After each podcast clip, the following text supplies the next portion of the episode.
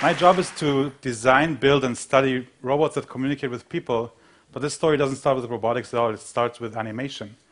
When I first saw Pixar's Luxo Jr., I was amazed by how much emotion they could put into something as trivial as a desk lamp. I mean, look at them. At the end of this movie, you actually feel something for two pieces of furniture. and I said, I have to learn how to do this. So I made a really bad career decision. And that's what my mom was like when I did it. And, uh, and, and I, um, I left a very cozy tech job in Israel at a nice software company, and I moved to New York to study animation. And there I lived in a collapsing apartment building in Harlem with roommates. I'm not using this phrase metaphorically. The ceiling actually collapsed one day in our living room. And whenever they did these news stories about building violations in New York, they would put the report in front of our building as kind of like a backdrop to show how bad things are. But anyway, during the day I went to school, and at nights I would sit and draw frame by frame of pencil animation. And I learned two surprising lessons. One of them was that when you want to uh, uh, arouse emotions, it doesn't matter so much how something looks, it's all in the motion. It's in the timing of how the thing moves. And the second was something one of our teachers told us. He actually did the, the weasel in Ice Age. And he said, if, as an animator, you're not a director, you're an actor.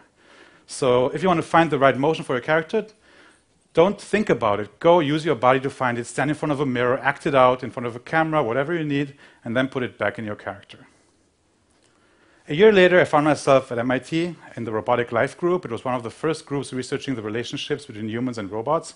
And I still had this dream to make a, an actual physical Luxo Junior lamp. But I found that robots didn't move at all in this engaging way that I was used to from my animation studies.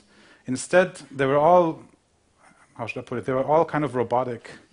and, uh, and I thought, what if I took whatever I learned in animation school and used that to design my robotic desk lamp?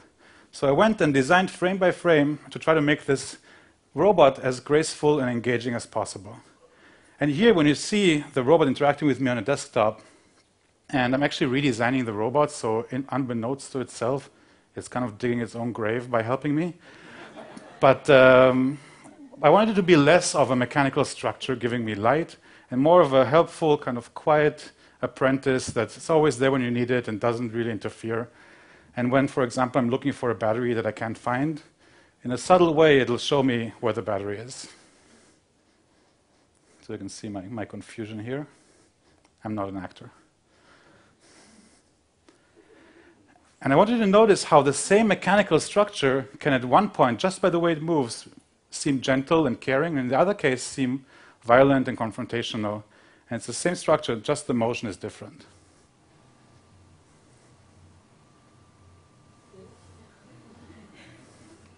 You want to know something?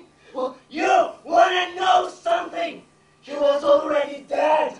Just lay there, eyes glazed over. But moving in a graceful way is just one building block of this whole structure called human robot interaction. I was at the time doing my PhD. I was working on, on human robot teamwork, teams of humans and robots working together. I was studying the engineering, the psychology, the philosophy of teamwork. And at the same time, I found myself in my own kind of teamwork situation with a good friend of mine who's actually here. And in a situation we can easily imagine robots in the near future being there with us.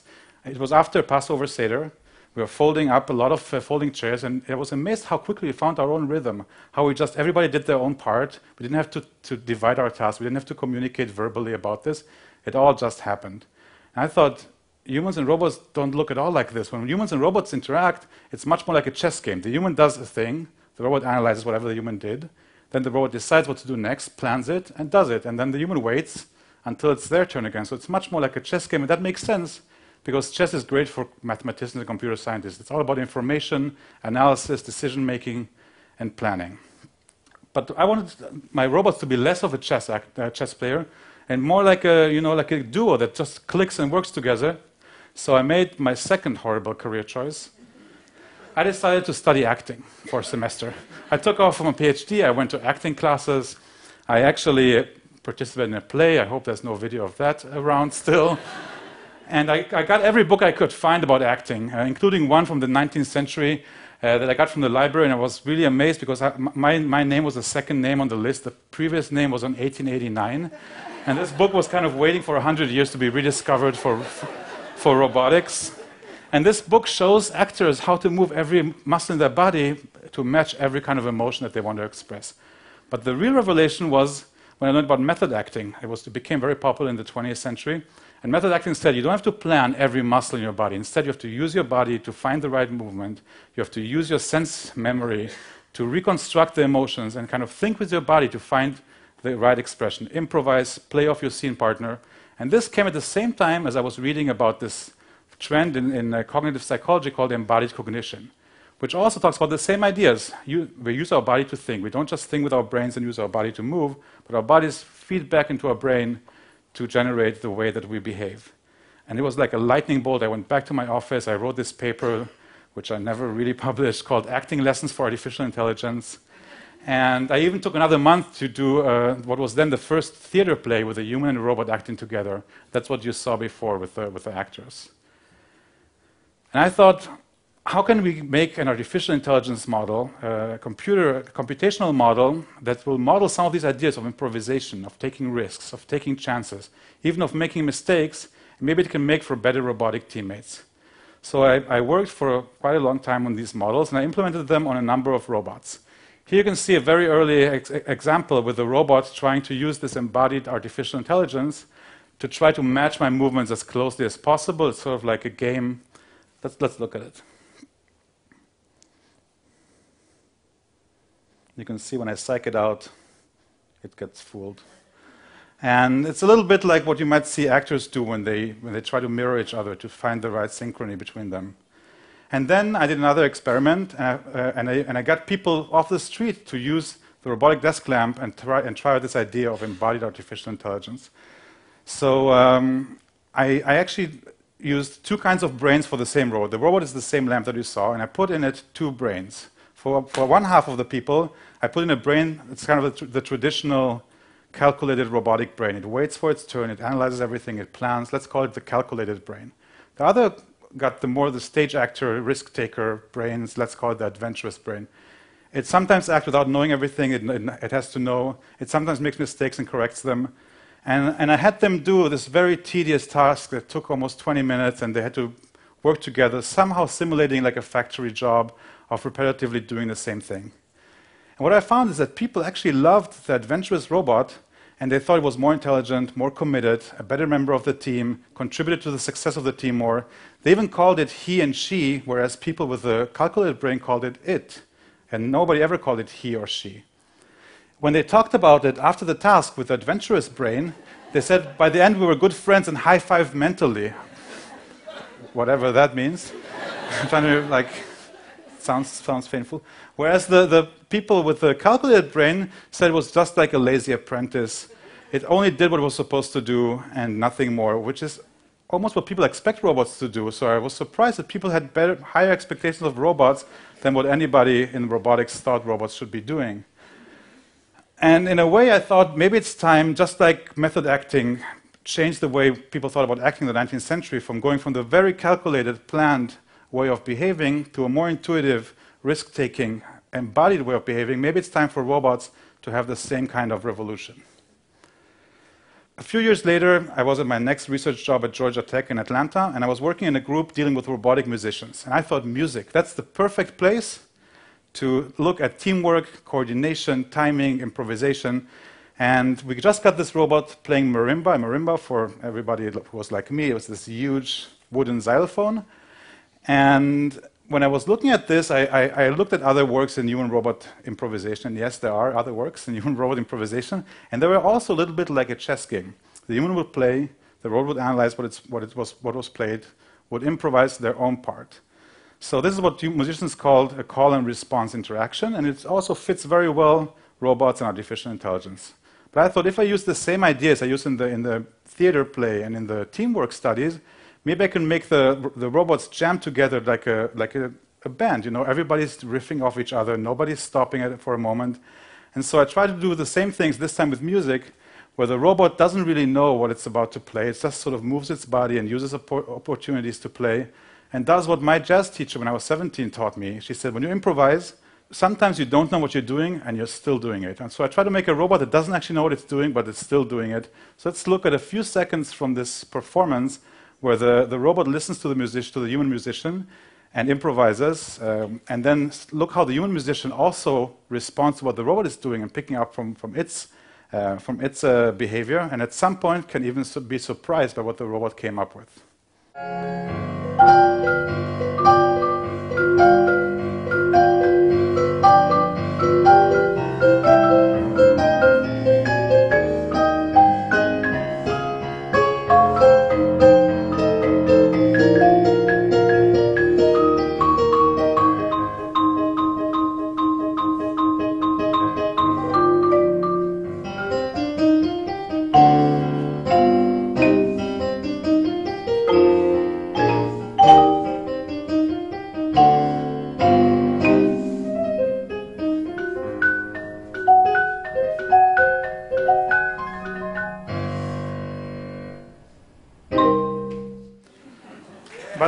But really, um, thanks.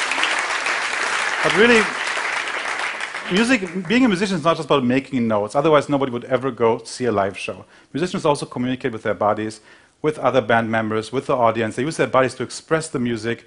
And I thought we already have a robot musician on stage. Why not make it be a full-fledged musician? And I started designing a socially expressive head for the robot. The, the, the, the, head doesn't actually touch the marimba, it just expresses what the music is like. These are some napkin sketches from a bar in Atlanta that was uh, dangerously located exactly halfway between my lab and my home. So I spent, I would say, on average, three to four hours a day there. And um, I think. and, uh, and I went back to my animation tools and tried to figure out not just what a robotic musician would look like, but especially what a robotic musician would move like to sort of show that it doesn't like what the other person is playing, and maybe uh, show what, whatever beat it's feeling at the, at the moment. So we ended up actually getting the money to build this robot, which was nice. And uh, I'm going to show you now the same kind of performance, this time with a socially expressive head. And notice one thing, how the robot is really showing us the beat it's picking up from the human, and also giving the human a sense like the robot knows what it's doing, and also how it changes the way it moves as soon as it starts its own solo.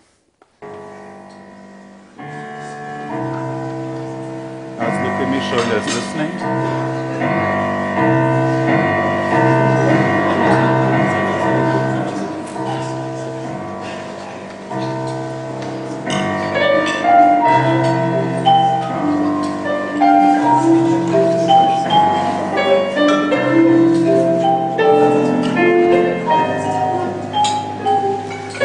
And now look at the final chord of the, of, the, of the piece again, and this time the robot communicates with its body when it's busy doing its, its own thing, and when it's ready to, to, to coordinate the final chord with me.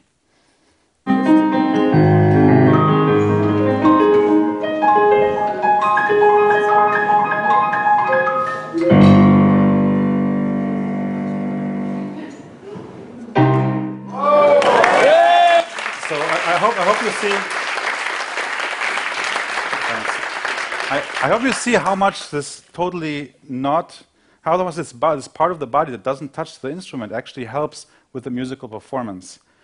And at some point, we were in Atlanta, so obviously some rapper will come into our lab at some point. And we had, we had this rapper come in and do a little jam with the, with the robot. And here you can see uh, the robot basically responding to the beat. And notice two things. One, how irresistible it is to join the robot while it's moving its head. And you kind of want to move your own head when it does it. And second, even though the rapper is really focused on his iPhone, as soon as uh, the robot turns to him, he turns back. So even though it's just in the periphery of his vision, it's just in the corner of his eye, it's very powerful. And the reason is that we can't ignore physical things moving our environment.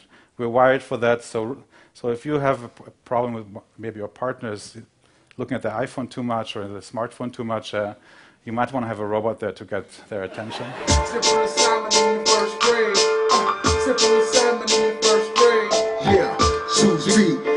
Do that. Susie, I can do that. Simple as in the first grade. Uh, simple as Susie, yeah, Susie. And to, uh, to, thanks. And just to just to introduce uh, the last robot that uh, that uh, we've worked on, is it came out of something kind of surprising that we found. At some point, people didn't care anymore about the robot being so intelligent and can improvise and listen and do all this like embodied intelligence thing that I spent years on, on developing. They really liked that the robot was enjoying the music. and they didn't say the robot was moving to the music, they said the robot was enjoying the music.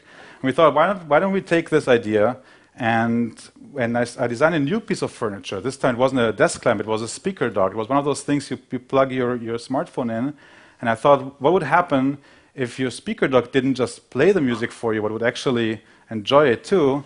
And so again, here are some animation tests from, from an early, uh, early stage. and this is uh, what the final product looked like.